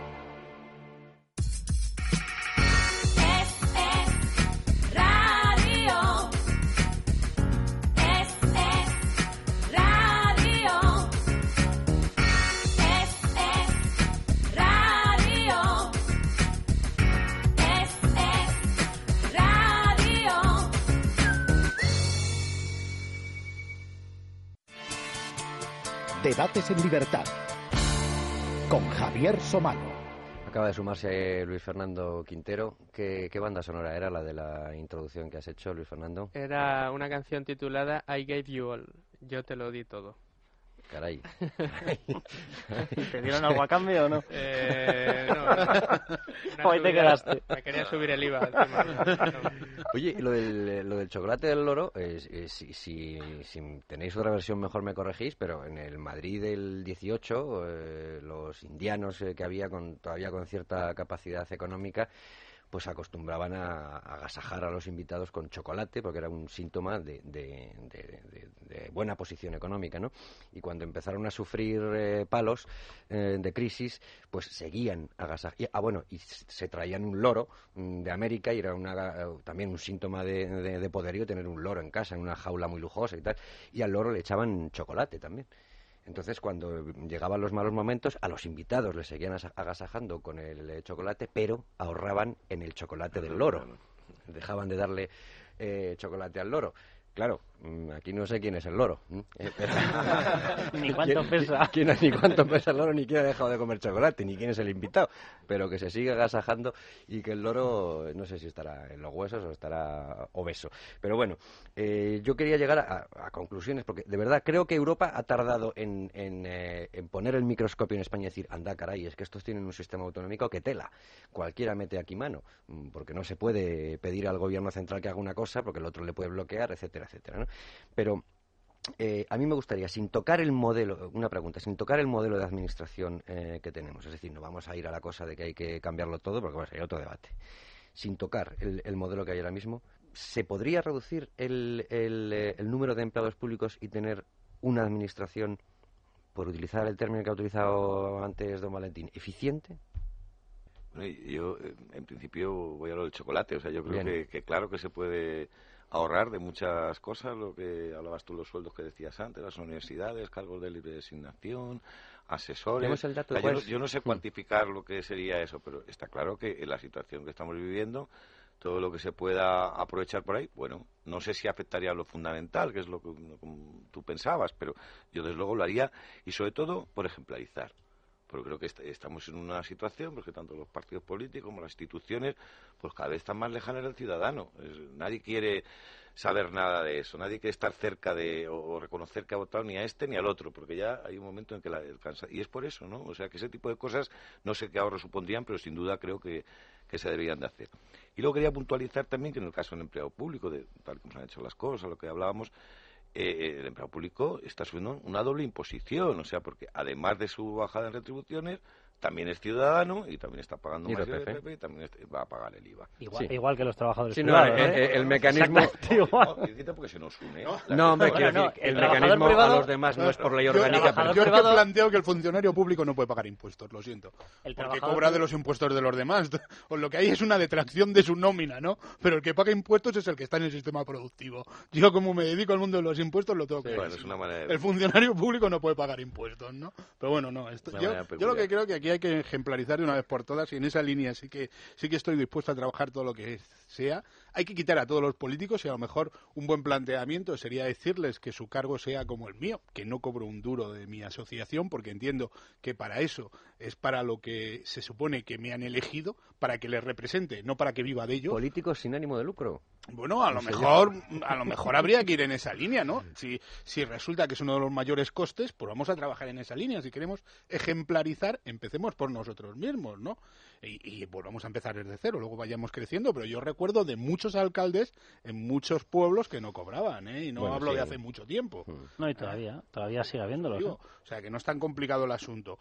Con respecto a otros lo que pasa que también tienen que ver atractivo el, el, paso al sector público pudiendo ejercer a lo mejor en el sector privado decir, hombre, si tampoco voy a ganar nada. Bueno, es que, vamos a ver, eso es una utopía porque eh, los presidentes que yo conozco, cada vez que dan un curso, una conferencia y pueden dar todos los que quieran, cobran 100 veces más que yo puedo ganar en mi despacho en todo el año. Juan José, Entonces, bueno, tampoco son sueldos muy altos los de los políticos en España, ¿no? ¿No? Son bastante bajos, de hecho. más bien... Ganan más que yo y no arriesgan nada. No, los de, los de capa alta, los de capa alta son, son bajísimos. O sea, si aquí yo la, la, la, conjura que se nos ha montado a los ciudadanos yo creo que es que, que, tiene un inicio y un fin muy claro. O sea, en el momento en el que se empezó a devaluar la capa política, aquello se inundó de gente que nunca jamás debería haber estado, se multiplicaron los parlamentos, se multiplicaron los ayuntamientos, se multiplicaron todos los organismos, se disparó la... Bueno, en, en España hemos pasado de los años 75 75-76 de prácticamente un millón de empleados públicos a tener 3 millones contando todo. Entonces, bueno, ¿qué ha pasado aquí? Eh, bueno, hemos crecido en población, pero, pero no tres veces más. Por lo tanto, aquí se ha llenado, pero además se ha llenado de gente que no ha pasado ningún tipo de control ni tiene una capacitación real para gestionar determinados organismos. ¿Cuál era la manera de conseguir eso? Bajar los sueldos hacías el acto demagógico de decirle a la población, no, y solamente va a cobrar 30.000, claro, y el que entraba era una persona que lógicamente pues, no podía ser una persona brillante del sector privado, porque en el sector privado hubiese cobrado cinco veces más. Por lo tanto, se te ha llenado de una capa que es gente que no está preparada para gestionar un presupuesto de un billón largo como es el presupuesto español. Entonces, lo que tendría que haber en la Administración es un recorte brutal de cargos, brutal de libres designaciones, brutal de gente que no pinta absolutamente nada y los cargos que quedasen de muy alta cualificación, de muy alto prestigio y de alto sueldo. Yo lo digo tranquilamente, ¿no? O sea, a mí me parece ridículo que se esté hablando de que un presidente del gobierno cobra 70.000 euros. Es ridículo, es ridículo. Eh, cuidado, libre de gastos. Que me da lo mismo son beneficios al año, ¿eh? Yo no tengo multiplícalo por tres, 210.000 euros. ¿Conoces algún presidente de una compañía que gestione un billón de euros que cobre eh, 200.000 euros? No existe ninguno. Ya, pero bueno, entonces la vamos, vamos, a la devaluación en otras líneas. ha sido absoluta. Un empresario tiene, la, tiene una responsabilidad hasta invigilando. ¿Qué, qué, ah, no, no, totalmente ¿qué responsabilidad tiene un político? No, no, totalmente de acuerdo. Puede arruinar el país si no tiene ninguna responsabilidad. totalmente de acuerdo. En España no mucha. Totalmente de acuerdo. O sea, debería haber un, un, aumento de la exigencia, un aumento de la exigencia legal, de la exigencia jurídica. Ahora, yo considero que debería haber una dignificación de esa gente. Que nos hayan entrado Viviana Saídos, Leires Pagines, está totalmente relacionado. y que presidentes de comunidades autónomas que gestionan menos ganan más que, que, Pero yo creo que el, mayor error que ha cometido nuestro presidente actual es simplemente no haber mandado la intervención del Estado, que para eso está, a todos los ayuntamientos, a todas las comunidades, a comprobar una por una la situación real de todo el mundo. Bueno, eso era lo que yo comentaba al principio, que para eso existe un cuerpo de interventores ¿no? del Sí, pero, pero en cambio, y perdonadme que os interrumpa, el presidente del gobierno lo que ha dicho es que de momento no hay opción. Los españoles hemos llegado a un punto en que no podemos elegir entre quedarnos como estamos o hacer sacrificios. No tenemos esa libertad. Las circunstancias no son tan generosas. La única opción que la realidad nos permite es aceptar los sacrificios y renunciar a algo, o rechazar los sacrificios y renunciar a todo. Bueno, esa es la mejor definición de intervención, ¿no? O sea, cuando, claro, los periodistas... Pero oye, ¿es rescate o no es rescate? El viernes con de Valencia, ¿es rescate o no es rescate? No, eh, se entrecomilla, no, no es rescate. Bueno, lo que no cabe ninguna duda es que intervenidos sí estamos y ahí está el... anda, que vaya temporada... Ese es el, matiz importante. El, Memorandum of Understanding. Estamos intervenidos, pero no rescatados, que es quizá el peor de los escenarios. claro. Claro, pero intervenidos es evidente, es evidente que estamos. Y, y, yendo a eso de la intervención, y por eso bien traído ese sonido Luis Fernando, estaba, estaba hablando em, don Juan José de la intervención general del Estado, que podía haber ido. Hubo un conato en el que se iba a examinar a las eh, comunidades autónomas. Al final la cosa quedó en una reprimenda a Asturias, a la comunidad asturiana. Bueno, en la enésima reprimenda, porque ahora hemos visto otra reprimenda. Aquí vamos de reprimenda en reprimenda, pero nunca ha pasado Entonces, Mm, perdón por, por, la manía, pero claro, yo digo, en los ayuntamientos sí puede hacer eh, el gobierno central. De hecho, bueno, reducción de número de concejales, fijación del sueldo de los alcaldes y concejales, es decir, tiene mano y puede hacer cosas. Pero claro, es saltarse un paso, porque antes está la capa autonómica en la que en realidad por digamos que por ley orgánica no puede hacer eh, no puede hacer nada. Pero yo creo que yo tengo la sensación de que también esa es una cantinela que se nos está metiendo, no puede hacer ¿No es nada. Así? Yo considero que no. O sea, tú tienes el panorama yo, yo creo que sí se puede hacer. Efectivamente. las comunidades pueden hacer. no, pero vamos a ver. la Comunidad de Madrid ha hecho cosas, eh, pero a instancias de. ¿no? Y, se, se, ha prohibido constitucionalmente eh, una situación de déficit en comunidades autónomas. Ahora lo que la parte compleja, compleja entre comillas, es hacer que esa amenaza legal sea creíble. Para ello tienes que estar dispuesto a sancionar al incumplidor. tienes que dar ese paso, pero, la Constitución lo dice claramente, tienes las armas, hacerlo. Tienes, las armas. tú, has dicho antes una frase que es que dice, estamos intervenidos y no rescatados. Eso lo ha hecho la Unión Europea que no tiene una constitución, que no tiene un artículo expresamente establecido para el control de las cuentas autonómicas por desvíos en las cuentas, que no tiene un artículo 155 que te permite vaciar de competencias y que no tiene en estos momentos una ley de estabilidad presupuestaria indicando el artículo Lo único que tiene es el dinero. Bueno, pues ella, ella con sus santas narices ha conseguido intervenirnos y no darnos dinero. Y resulta que en España tenemos una constitución que dice que esto es un país, no un tingladillo de 17 cosas extrañas, que dice que por el interés general de España se puede intervenir intervenir y vaciar de competencias a través del 155. ¿Qué ha hecho una ley de estabilidad presupuestaria? Es profeso para aplicarlo por motivos económicos. Y aquí decimos que no se puede. yo no lo entiendo. O sea, la Unión Europea ha conseguido intervenirnos sin poner un duro realmente, aparte del compromiso de que, bueno, ahora llegarán los primeros 30.000 millones de euros, pero del rescate bancario, no global. A la economía no nos están dando nada. Es más, nos estaban dando desde mayo de 2010 con compras del BCE y las han paralizado en el momento en el que nos intervienen. Y el gobierno dice que no puede hacer nada en las comunidades autónomas cuando le respalda una constitución, una ley de presupuestaria, eh, yo no lo entiendo. Hombre, no, yo creo que sí puede hacer. Eh, es cuestión de que ahora cuando se sientan en el Consejo de Política Fiscal, fiscal y financiera, pues, eh, oye, muy clarito. Eh, esta es la línea de déficit. Claro. El que supere y por ejemplo, el caso, el, caso de Valencia que se conocía el viernes y que decía yo que estaban ahí los periodistas diciendo que si rescate, que si no rescate, desde luego lo que hacía era hacer uso de un instrumento que hay y que a cambio, y que ahí es donde ver si, eh, hay que ver si hay eficacia en, esa, en ese mecanismo, a cambio eh, habrá unas condiciones, unas condiciones que tendrá que cumplir, pero con un mecanismo para hacerlas cumplir. Que eso es lo que se suele echar de menos en España, el gobierno el partido que gobierne, el mecanismo para hacer cumplir leyes. O sea, yo creo que existe, ahora la cuestión es ver si se aplica en caso de incumplimiento, claro.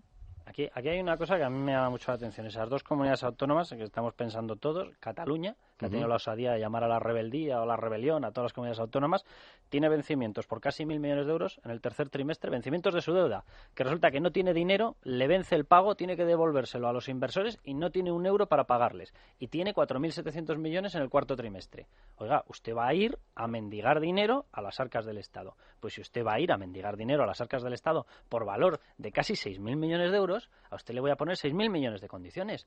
¿Que no lo quiere? Pues yo, aplicando el 155, voy a controlar los servicios esenciales para que los ciudadanos no sufran. Es decir, yo me voy a encargar de los hospitales, me voy a encargar de los eh, centros educativos y me voy a encargar de los servicios sociales. Ahora, el resto del aparato, si a usted le quiebra el pago de las nóminas a sus funcionarios, ¿yo qué quiere que le haga? Haya su problema, usted no ha querido venir a pedirme el dinero. Y Valencia tiene dos mil y pico millones en vencimientos. Es decir, a cualquiera de las dos comunidades autónomas yo considero que sí que se les puede atar en corto y que sí que hay un mecanismo regulado. Pero es que además, vamos a ver, el propio Partido Popular y el Partido Socialista nos vendieron la famosa reforma constitucional en el último mes, me parece que fue, de mandato de, de Rodríguez Zapatero, como que con eso se garantizaba esto.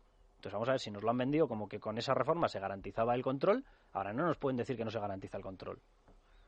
Pero ¿qué mecanismos hay en el caso de incumplimiento? Que ese es el problema, porque ya no es incumplimiento, ya es eh, insumisión, em, la anuncian y no pasa absolutamente nada, pero es que el responsable de materializar en, decretos cómo se estructura, porque eso ya es un mecanismo interno de yo me hago cargo de mi pregunta es son ellos. ¿Hacía falta, eh, ¿Hacía falta eso teniendo un cuerpo de interventores del Estado? Quiero decir, ¿se han usado alguna vez, se han usado la intervención del Estado para, em, como mecanismo para, la, para eh, la, que estaba diseñada la intervención? ¿Se ha usado alguna vez? Vamos a ver, yo creo que eh, no magnifiquemos el papel del interventor. El interventor hace una verificación de legalidad. Eh, otra cosa es que lo que se está haciendo legalmente con unos fondos sea un disparate económico, pero hace un análisis de legalidad. Entonces tampoco pensemos que la solución está en un cuerpo de esta naturaleza. No, son hombres de negro, claro.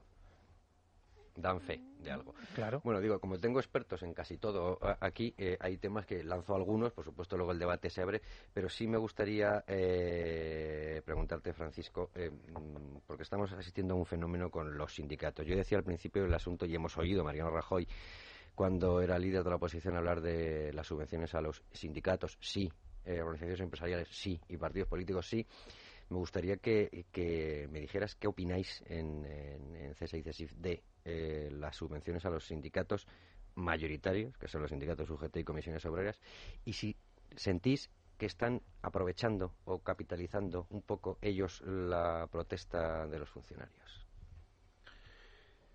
Bueno, eh, en principio yo te diría que para CESID, y hablando de nosotros, en principio que es de lo que creo que debo de hablar, no es una preocupación este recorte en la subvención o de los posibles recortes en, liberados con lo que está cayendo, con los problemas que tenemos en los empleados públicos, esta debe ser sin duda nuestra última preocupación. Más allá de eso, lógicamente esperemos que el mínimo de aparato que se nos deje sea suficiente para poder atender eh, los problemas y las demandas de los empleados públicos. Mm, a mí hacerte una valoración sobre, sobre lo que reciben o no reciben otros, es que mm, yo me preocupo de lo mío y de mi casa, ¿sabes? Eh, no obstante, bueno, todos sabemos que ya desde la ley orgánica, pues eh, sin duda eh, a estos dos sindicatos comentar les puso en una posición de ventaja ante cualquier otro tipo de competencia. En cuanto a si están capitalizando la reivindicación de los empleados públicos, pues yo entiendo que no, entiendo que no. Yo creo que nosotros estamos en primera línea, el papel que, lógicamente nos hemos ganado a lo largo de los años con la representatividad que tenemos en, el sector. Y lo que sucede es que la situación eh, en este momento es de tal magnitud que eh, entendemos que es necesario, eh, independientemente de que sin duda tenemos muy distintas maneras de ver la acción sindical y de entender la sociedad, entendemos que en este momento no hay más remedio que eh, tener esta unidad sindical. ¿No ves más remedio? Bueno, quiero decirte, eh, lógicamente, si fuéramos iguales, uno habría tres sindicatos, uno habría cinco, habría uno. Entonces, lógicamente sabemos que somos muy diferentes de ellos y hay muchas cosas de ellos que no compartimos, como imagino que ellos no compartirán las nuestras, pero lo que dice que la situación es de tal gravedad que yo creo que el, empleado público eh, no entendería en este momento que cada uno hiciera una guerra por su cuenta porque eh, es lo que te digo, eh, lo que está demandándonos, y así lo notamos en el trabajo, pues es que estemos todos a una. Entonces esto, Lo digo por, varias sensaciones que mm. estamos teniendo últimamente. Mm. Hablaba de, los funcionarios, que no sé si paradójicamente es el término más adecuado, pero es paradójicamente, creo. O sea, ha habido una especie de lavado de cara eh, de los funcionarios porque ha habido gente que ha entendido más cuál es el, verdadero problema de los empleados públicos y de esa hipertrofia.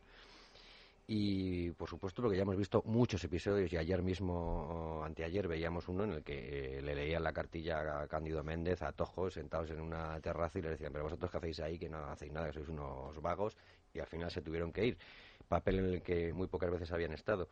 Pero claro, eh, aquí el, el problema es que cuando los recortes o cuando una determinada medida de un gobierno afecta a colectivos organizados, que tiene mucha capacidad de movilización, pues se ve esta protesta. Pero claro, cuando afecta, por ejemplo, a autónomos, cuando afecta a, a nada, a, eh, gente que no está, que no está, eh, no digo sindicada, liberado, sino, ¿eh? sino unido. Me lo planteo, ¿qué le hacemos? le pagamos para...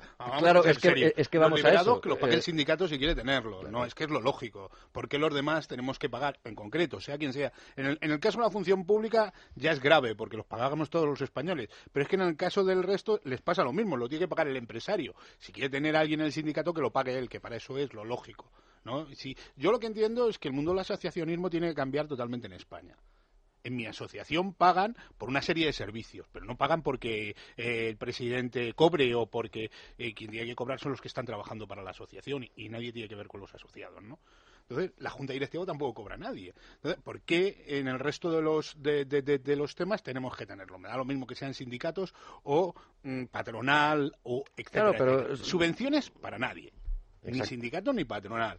Que cada uno, si alguien quiere asociarse, pague. Pero, y los colegios profesionales, que es otro tema parecido. ¿Me explico? que cada uno pague, pero por asociarse y que exija servicios. Tal vez lo que la auténtica labor del Estado es en decir a, la clase civil, oiga, usted debe asociarse porque es una forma de defender sus derechos. Que tal vez es que el mundo del asociacionismo en España no lo comprendemos, porque es difícil que la gente se asocie. Eh, y lo que pasa es que ahí se ha creado un submundo, en, en el mundo de patronales y demás, eh, donde vive un montón de gente, pero realmente no hay nada detrás, porque todo es gratis. Y todo el mundo está ahí gratis y en realidad a lo mejor lo único que hacen es dar formación o temas parecidos, ¿no? Entonces, eh, que no solo pasa en sindicatos, por eso digo, subvenciones fuera todos, liberados ninguno, pero de ningún concepto y si quiere hacerlo, que lo haga el sindicato con su propio dinero, o no es lo justo, pregunto, es que parece que es algo sorprendente, lo que parece un poco... Eh, mira, yo primero lo que sí quiero decirte es que en mi sindicato nadie tenemos una retribución por ejercer de, lo que pasa que es que en un GT en Comisión sobre nos hemos enterado de algunas retribuciones que tiene. Claro, o sea, nosotros no y caray, así se hacen los viajes que se hacen Las pocas subvenciones que recibimos, lógicamente, son para poder realizar esa, esa, esa labor que realizamos. ¿Que a ti te parece que no deberíamos recibir ninguna? Bueno, ¿y los partidos políticos? No, no, no, no, partidos políticos. No, no, he dicho subvenciones ninguna. Por supuesto, digo porque no lo has nombrado expresamente. Ah, no, no, es porque no me he dado cuenta. Quiero decir, esto, eh, eh, este, este tipo de subvenciones a los partidos, a los sindicatos, a los no sé qué, es algo que está en la ley, ¿eh? y que algún gobierno en algún momento con un parlamento ha decidido que era necesario para que la sociedad tuviera mm, una, estructuración en ciertas cosas y bueno, no sé si hay que cambiarlo o no, o sea, quiero decir que... Pero que no es algo que afecte solo a los... Ahí tocas un tema muy interesante que es el de eh, cómo entendemos el asociacionismo, ¿no?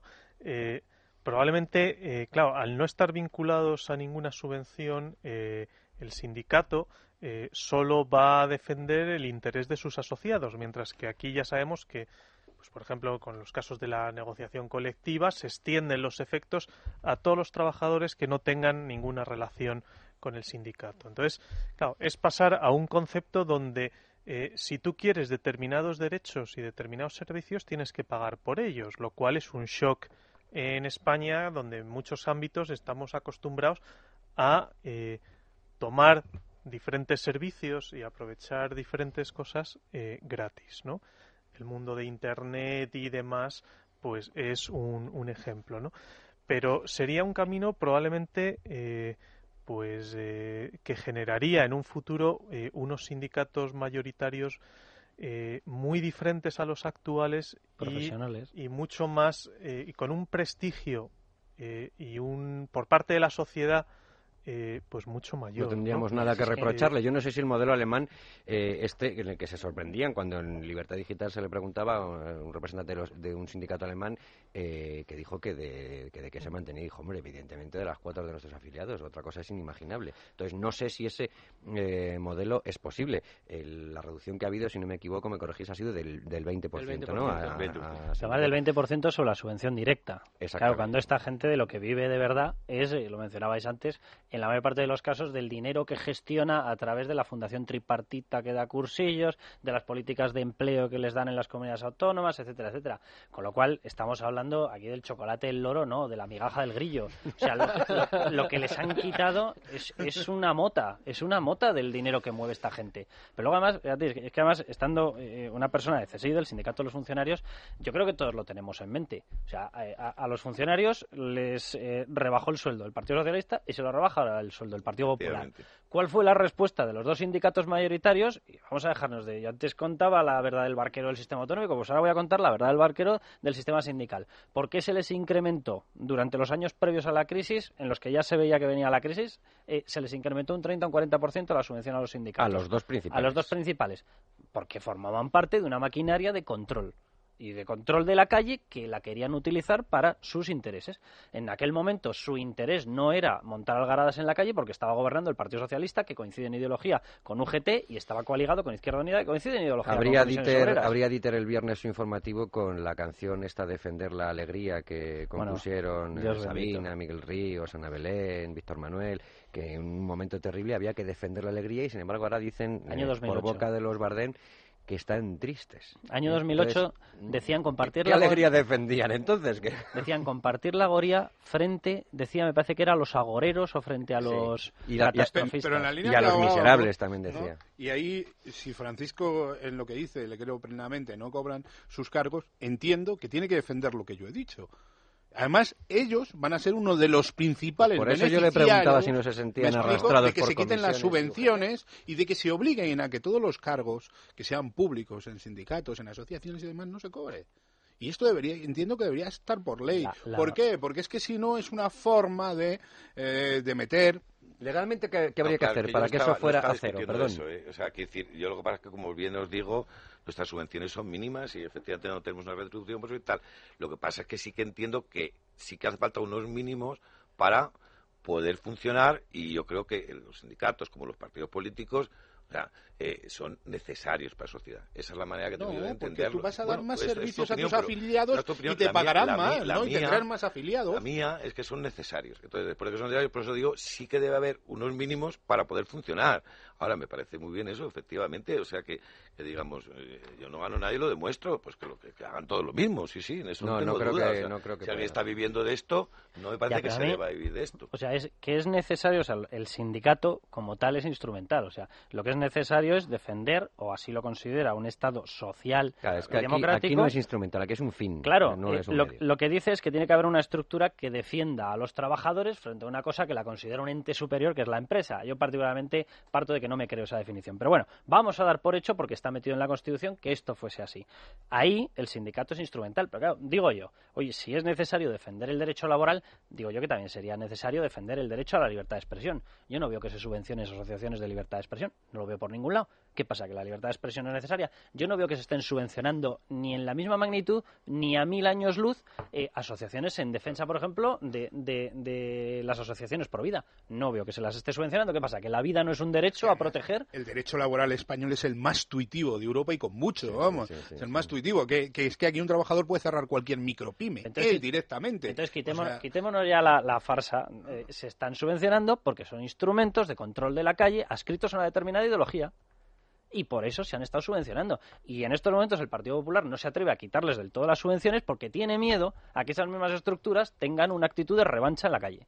Vamos a dejarnos ya de, Realmente desde el gobierno se ha planteado alguien que si hace un sistema similar para la micropyme al que hay en Estados Unidos, donde el empresario lo único que tiene que hacer es pagar el sueldo del trabajador y a partir de ahí este genera sus cargas, como le interese, con, el, con la apertura de horarios nos podemos encontrar con que se quita prácticamente la mitad del paro de golpe. Estamos hablando de casi 3 millones de micropymes. ¿Me explico? O sea, que, que estamos hablando de una capacidad de generar empleo si realmente queremos cambiar las cosas totalmente distinta. Pero ¿quién en su sano juicio, con la libertad de horarios, va a contratar a alguien para poder abrir domingos y festivos si le cuesta un 40% del sueldo? ¿Me explico? Con el riesgo de tener que indemnizarle si no le sale bien la jugada, etcétera, etcétera, etcétera. Es que nadie se va a arriesgar. Lo único que hemos hecho es perjudicar todavía más a estas micropymes. Pero no va a acabar ahí. Es que con la subida del 21% las vamos a cerrar a todas. Porque el 80% de estas pequeñas micropymes son comercios que están en el sistema de recargo de equivalencia y que les vamos a subir el IVA un 4% tanto en la compra como en la venta, por decirlo de alguna forma, porque ellos compran, eh, ellos pagan el IVA directamente cuando adquieren, tanto el de la compra como el de la venta. Y encima no lo van a vender o lo van a vender por debajo precio en rebajas, con lo cual van a perder más. Más gente cerrada. O sea, es que los, los sistemas que se están tomando van en contra de una coherencia y de un sistema de, de decir de que la economía puede mejorar de alguna forma. Pero, pero claro, el, problema es que eh, lo que dice Mariano Rajoy en el caso del, del IVA es pues que no le quedaba, como hemos oído antes, no le quedaba otra opción y recordaba en ese mismo discurso que hemos escuchado esto, esto otro que vamos a escuchar, que lo que falta precisamente es el dinero. Necesitamos que nos presten dinero hasta para pagar las prestaciones por desempleo, los sueldos de los funcionarios, la sanidad o la educación. Y si nos hace falta el dinero y lo que nos piden para que, nos den el dinero es subir el IVA, pues esa fue la ecuación que nos presentó Mariano Rajoy, si yo no recuerdo sí, Sí, sí, sí, claro, pero en la ecuación que yo te estoy diciendo es que cada vez va a haber menor dinero y cada vez nos van a tener que prestar más. O sea, que sabes que ya que se muerde la cola. Ya que me ha centrado el balón del IVA, esto no estaba preparado, eh, Luis Fernando Quintero, eh, y que tenemos aquí también expertos. Vamos a ver. Eh, se ha hecho mucho hincapié también en el asunto de perseguir el fraude. Yo tengo dos preguntas. Una es, em, si subimos el IVA no va a salir, perdón por la expresión, no va a salir más rentable defraudar. De, defraudar. y por otro, eh, los funcionarios que van a controlar ese fraude son los que tienen una paga menos. Me lo poner difícil. Es cierto, es cierto que, que nosotros ya lo advertimos cuando estaba el gobierno socialista y aumentó el IVA que iba a haber menos recaudación. De hecho, creo que ha habido un 7% menor de recaudación. Hubo más al principio, porque esta es otra. Que sepan todos los que nos oyen ahora, que sepan que el IVA de eh, la luz, el gas, el teléfono, eh, que se emite la factura ahora, pero pasa en septiembre, ya viene con el, eh, con el IVA aumentado. Que esa, esa misma situación la tuvimos en el anterior episodio con el IVA. Entonces, habrá mucha gente que en, otros, en otras cosas aproveche ahora y se note un, un repunte. Inmediatamente después volverá a bajar como pasó la otra vez. La otra vez sucedió exactamente lo mismo, ¿no? Pero yendo a lo del fraude... Eh, por lo tanto, va a haber más gente que va a exigir. Y además es que aquí hablamos de todo el pueblo. Es que los defraudadores es todo el mundo, porque el primero, incluso habrá funcionarios dentro del, sistema de defraudación, porque yo conozco a más de uno y que sé que, que, lo primero que hace cuando llega algún cliente o demás es decirle, no, no, yo no quiero IVA. Entonces, estamos dentro del sistema de defraudación. Pero ¿por qué sucede esto? Tal vez es porque tenemos el sistema impositivo con mucho más alto de Europa. Y digo con mucho porque a las empresas les obligamos a hacer la renta de los trabajadores, que no dice nadie y esto lo tienen que hacer con carácter gratis, o sea, hacemos de funcionario del Estado. Eh, tenemos que estar contestando permanentes requerimientos de Hacienda, porque el cabezón, el gran ordenador central de Hacienda, nos sabe más de todos los españoles que nosotros mismos, estoy convencido de ello. Entonces, como cuando algo se cruza y no coincide requerimiento, la empresa tiene que contestar, no puede dedicarse a lo suyo, que es vender. Eh, al final, lo que sucede es que estamos paralizando de forma permanente la empresa en lugar de hacer lo que debe. Esto tiene un coste añadido que nadie lo dice, que es un impuesto encubierto.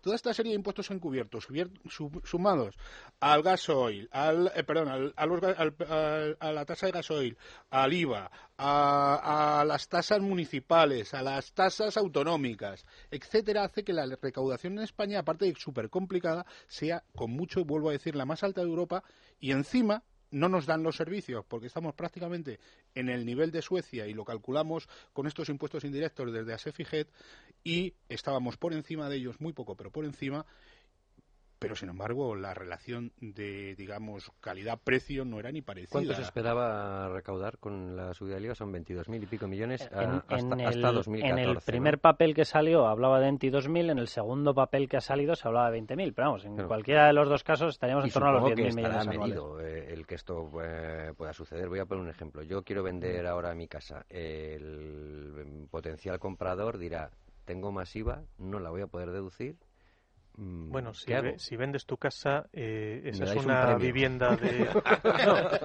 eso para empezar, pero no, sería una transacción de una vivienda de segunda mano, que no le aplica IVA, ¿no? Ah, bueno, bien, bien, vale. De acuerdo. Eh, Cierto. Pero bueno, vamos a ver, yo creo que eh, el tema del fraude puede incentivarse por la subida del IVA, pero el que defraudaba con un tipo seguirá defraudando con otro. No habrá uno que se eh, anime porque el tipo es distinto.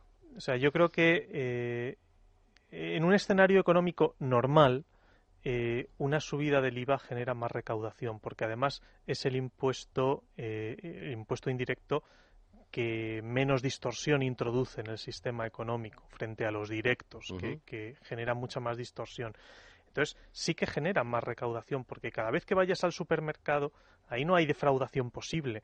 Eh, cada vez que eh, compres cosas habituales, terminas pagando más, ¿no?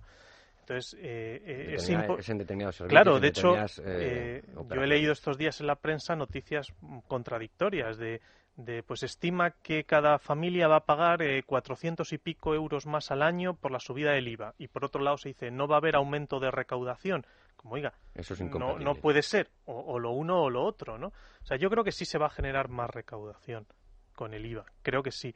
Eh, que se o sea, que se estimule aún más un comportamiento fraudulento en determinada prestación de servicios, pues probablemente, no lo sé seguramente, ¿no? Y la retracción de consumo va a ser importante, claro. Pero, menos consumo. Mucho menos consumo. Pero, eso es lo que no se puede tener eh, eh, en cuenta eh, en un momento de urgencia extrema como ahora, ¿no? Donde lo que nos están mirando desde el resto del mundo es, vamos a ver, ¿ustedes son insolventes o no son insolventes? Porque tienen un 80% de deuda PIB ya acumulada, tienen un déficit del 6 y pico este año, ¿van a ser capaces de pagar esto o no?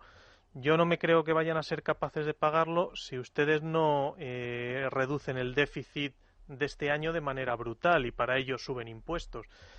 Entonces está claro que subir impuestos va contra la salida de la crisis, ¿no? O sea, va contra el estímulo económico pero creo que en este caso no es la decisión que primaba, era el corto plazo. yo, si miras un poco la evolución de, la recaudación del impuesto de sociedades, de las empresas, lo que ves es que cuando empezó la crisis se recaudaban 40.000 millones, en estos momentos están recaudando 17.000 millones. Ahí la gente que diga lo que quiera, no, es que todas se han ido al fraude. Hombre, pues no sé, nos hemos debido volver todos malvadísimos de golpe. Yo no creo que sea eso, lo que creo es que es una crisis que la está golpeando, sus bases imponibles pasan a ser negativas y, y pasan a no poder pagar el impuesto de sociedades. Por eso despiden a gente, porque los empresarios no suelen ser diablos, no, yo no les he visto con tridentes por las calles, no, intentan sobrevivir, si no tienen resultados positivos, si no tienen beneficios, no pagan impuestos sociales, claro, como que el impuesto está así concebido. Y te vas a las familias y te pasa lo mismo. Es que resulta que la tasa de ahorro ha desaparecido y en estos momentos están tirando de la hucha para conseguir pagar. En esa tesitura es cuando se dice, bueno, ¿qué hacemos? Le pedimos un esfuerzo adicional a todos ellos porque las empresas han vuelto a recibir otra atacada en esta, con lo cual vuelven a tener otro peaje adicional de impuestos sociales. Dice, le pedimos ahora un nuevo esfuerzo y ¿qué es lo que va a ocurrir? ¿Va a subir la recaudación? Yo particularmente lo dudo mucho. Lo dudo mucho. Yo quería preguntaros eso por, por eh, las cuentas, cuánto y cuándo eh, se prevé que lo, que lo recaude el gobierno con estas medidas. Pero el viernes, Luis Fernando Quintero, tuvimos un, nuevo pincelada sobre un nuevo cuadro eh, macroeconómico y algún anuncio ya efectivo de liberalización, en concreto del transporte de viajeros por, por tren, Renfe refrescanos un poco la memoria, que me gustaría que me comentaran con esos nuevos datos cómo ven el asunto. Bueno, sí, eh, eh, Cristóbal Montoro presentó el nuevo cuadro macroeconómico que precisamente había sido una de las demandas que desde diversos ámbitos económicos y muchos analistas le habían dicho. Alberto Recarte. Alberto Recarte, entre otros muchos, diciendo el primero. ¿Con qué cuadro macroeconómico son estos datos? Con los últimos ajustes diciendo, pero a partir de dónde estamos, dónde estamos en este en este caso. Pues según los cálculos del Ministerio de Economía, el paro se va a mantener, por ejemplo, en el entorno del 25%, al menos hasta finales del año que viene. 24,6. Eh, 24,3 en 2013 y 24,6 en 2012. Este año terminaremos en el 24,6. Eh, además, eh, dice que el PIB caerá en 2012 un 1,5, dos décimas menos de lo que había previsto el gobierno y volverá a recaer un 0,5 en 2013. Ahora, atención, si todo se mantiene como tiene previsto, en 2014 deberíamos terminar ah, el saldo ¿Esto sería como decir recesión hasta 2014 o no es correcto? Eh, en teoría sería que... Ah, habría que ver la, senda de 2013, porque ese dato es promedio anual de 2013, pero pudiera ser que el último trimestre o los dos últimos trimestres ya hubiera crecimiento positivo, ¿no? Pero lo que pasa es que Montoro parece que no está muy de acuerdo con, sí mismo. con los no con los analistas de la Comunidad de Madrid, ¿no? Por no ir más lejos, porque la Comunidad de Madrid está rompiendo todos los esquemas, está probando que con menos impuestos se recauda más, se puede hacer más cosas con menos eh, con menos gasto y con menos gasto, etcétera. O sea, es curioso.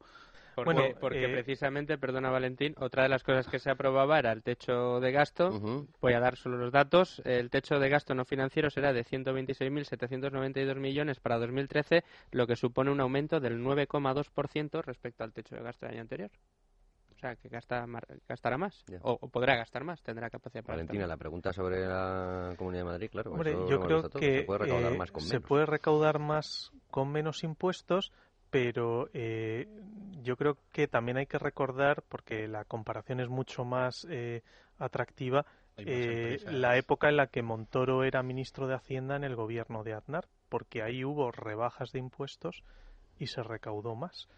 No, pero en Madrid, en un momento recesivo, se siguen creando empresas. Eso es lo que quiero decir. O sea, que a lo mejor lo que hay que hacer es actuar de otra forma, ¿no? Sí, en Madrid, en época recesiva se siguen creando empresas. De hecho, somos con gran diferencia la región líder en creación de empresas en, España, pero, eh, ojo, eh, en Madrid la recaudación eh, de impuestos está cayendo. De hecho, esa famosa polémica que hubo sobre el déficit de Madrid y demás, era porque cuando se estimó faltaba el dato de recaudación del último trimestre y el último trimestre fue muy malo, ¿no? pero, luego mira, miras el histórico y, Madrid yo creo que ha sido de las grandes comunidades autónomas, de luego, la, la que menos ha incrementado su deuda en los últimos 10 años.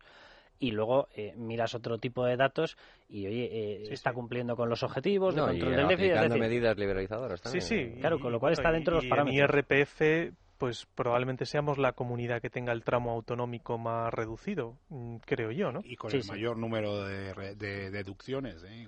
yo, lo único que yo sé, estaba mirando los datos, el último dato que hay de comercio al por menor está con una caída de más de 7 puntos, el último dato de ventas de grandes empresas está con una caída de más de 6 puntos. O sea, eh, yo creo que aquí el problema es evidente cuál es. Vamos a ver, si la gente no tiene dinero en los bolsillos porque el dinero lo tiene la administración, porque lo sigue controlando la administración, no se va a levantar el consumo, no se van a levantar los pedidos a las empresas y no se va a contratar a gente. Y ahí nos metemos en un círculo vicioso que podemos estar escarbando dentro de los bolsillos de los ciudadanos todo lo que queramos hasta que nos salga la sangre de la pierna. Pero con eso no vamos a conseguir solucionar este problema. Entonces, yo creo que, la eterna pregunta que tiene todo el mundo en la cabeza es, ¿reducimos gastos o, o intentamos aumentar, porque no es aumentar, los ingresos estrujados a la población a, impuestos. Y yo dentro de la población, por supuesto que meto a las empresas, porque son las que crean empleo. A mí esta historia que crea empleo, la administración me hace mucha gracia. O sea, la administración gestiona servicios, pero no te genera PIB. A lo sumo deja de estorbarte en la generación de PIB, es lo máximo que se puede aspirar. Nos quedamos ya sin tiempo. Yo quería eh, hacer una pregunta a don Francisco, eh, porque eh, un dato, lo digo por quitarnos también la cosa de lo del cafelito, pero bueno, según un estudio que era de Mufacid y el Instituto Nacional de la Seguridad Social, decía que el absentismo estaba mm, en el sector público estaba muy por encima del sector privado y decía que un tercio de bajas son injustificadas. ¿Eso es cierto? Desde luego no, no son las cifras que nosotros manejamos. Lo que pasa es que eh, a mí me parece que todo, eh, todo esto es una campaña orquestada, porque claro, cuando al final lo que, lo que vas a hacer es tomar medidas contra los empleados públicos, pues conviene crear un estado de opinión, que el ciudadano piense que son unos vagos, que no trabajan. Yo, mm, cuando voy a cualquier administración, pero como ciudadano, a hacer cualquier gestión, lo único que veo son empleados profesionales y sin duda trabajadores y que su jefe diga que oiga usted, pues si tiene algún caso, pues actúe, que tiene usted las herramientas para hacer expedientes disciplinarios, para despedir o para lo que tenga que hacer. Pero ¿Eh? Entonces, he visto muy buenos amigos funcionarios y que trabajan muchísimo, pero Hombre, habrá, de la mayoría. Habrá alguno, como lo habrá en una multinacional, como lo habrá en una empresa de telecomunicación, como lo habrá en cualquier lugar. En general estamos hablando de gente muy profesional y muy trabajadora. Y cuando encuentren un caso que no sea así, que expedienten, que para eso están las... en la empresa privada no lo expedienten, en la empresa privada lo echan. Bueno, pero es que aquí tú, pues, tu expediente puedes acabar echando a... o sea, esto también de que no se puede echar a, un empleado público, bueno, bueno... en, España no se eh, echa a los empleados bueno, públicos, bueno, eso es obvio. Eh, bueno, yo algún caso conocido, ¿eh? Pero bueno, habrá que hacer un expediente... Tienes que cruzarle la cara bofetadas a tu bueno, tendrás que demostrar que ha habido una conducta vamos a ver, por falta de rendimiento en la administración pública no se echa y eso es un problema gordísimo. En la, en la empresa privada, en el momento en que ves que hay una persona que se ha convertido en rémora, en un parásito del resto de la plantilla, lo que se hace es ponerle de patitas en la calle. Y en la administración, y eso es una cosa que no entiendo por qué no la reivindicáis vosotros. Porque los, propios, funcionarios deberíais ser los primeros que dignificaseis vuestra función, echando a los vagos, planteando que a la gente vaga se la tiene que quitar. Y, distinguiendo como ya vais a un topicazo, que es mentira. Vais a un topicazo, que es mentira. O sea, no te estamos diciendo hace muchos años que, por supuesto, que se evalúe el desempeño. Con la portera, el niño, la niña, el marido. Muchos años que se evalúe el desempeño. Que se evalúe. Y que eso significará pues que según trabajas más, trabajas mejor, pues estés mejor retribuido y, eso en vez Soy un experto en sacar temas imposibles eh, cuando ya hemos terminado el programa. este tema sí, sí, sí, parece grave porque pone a la ciudadanía contra el empleo. Y luego, no, pero mira, ya lo está, tranquilo, Francisco. Pero, ¿por qué no? Todo el mundo va a las administraciones de Hacienda y ve cómo le tratan, etcétera. A mí, excelentemente, ¿eh? Y yo voy, nunca digo... La última, la última que fui yo, me compré, caso práctico, el último que he tenido, me compré un monovolumen. Yo soy familia numerosa resulta que me cambio de coche antes de que me cumplan los tres años que me exigen de estar con el mismo coche para poder tener la ayuda. Intenté pagar. Fui a intentar pagar a la Administración de Hacienda. Después de hora y media me marché sin conseguir pagar. me había mandado, la dependiente me había mandado al Banco Santander a, pagar sin un solo documento que acreditase que estaba pagando el anticipo de una cuantía que ella no me había conseguido calcular. Me tuve que volver otra vez, hacer otra vez la cola, volverme a marchar. Estuve hora y media para no conseguir pagar. Carlos, no pague, silencio administrativo. Eh, ¿Sabes cómo tuve que pagar? A través de un gestor privado. no, pero Francisco, esta no es la realidad que yo percibo. yo, vivo de Marte he hoy. poco a Hacienda, fenomenal. Al ayuntamiento, fenomenal. Pues, rápido, Francisco, sin espera. Te iré contigo la próxima vez. Te, prometo un programa en la próxima temporada monográfico, Luis Fernando, apuntamos monográfico sobre función pública, sobre funcionarios, para eh, dejar claro mucho. Yo creo que sí ha quedado claro, por lo menos, eh, que ya empezáis a distinguir lo que es el empleado público, que evidentemente sobra y sobran muchos, del funcionario y además eh, cualificado. Sí estoy de acuerdo con Carlos en que el siguiente, la siguiente conquista sería empezar a, entre vosotros exigir esa eficiencia y sobre todo que no se coman vuestra merienda otros eh, otros eh, funcionarios que hay que, que, no hacen nada y hacen el daño estoy seguro que a la gran eh, mayoría de los, de los funcionarios. De entrada muchas gracias por haber venido a vosotros. te prometo ese debate Luis Fernando lo tenemos que hacer de verdad Gracias eh, a todos por habernos ayudado. No sé si cuando se emita este programa el Fernando ya han cambiado todos los datos. La prima ya está en. la prima es tía. Nos asustábamos cuando la prima estaba en 400. Estamos ya en 600 y pico, pero bueno. Y la semana que viene te quedas tú solo y despides el asunto, aunque yo sigo trabajando, ¿eh, Luis Fernando? Sí, no, no, lo sabemos. Estaremos ahí al precio. Pues hasta la semana que viene, entonces, amigos. Debates en libertad con Javier Somano.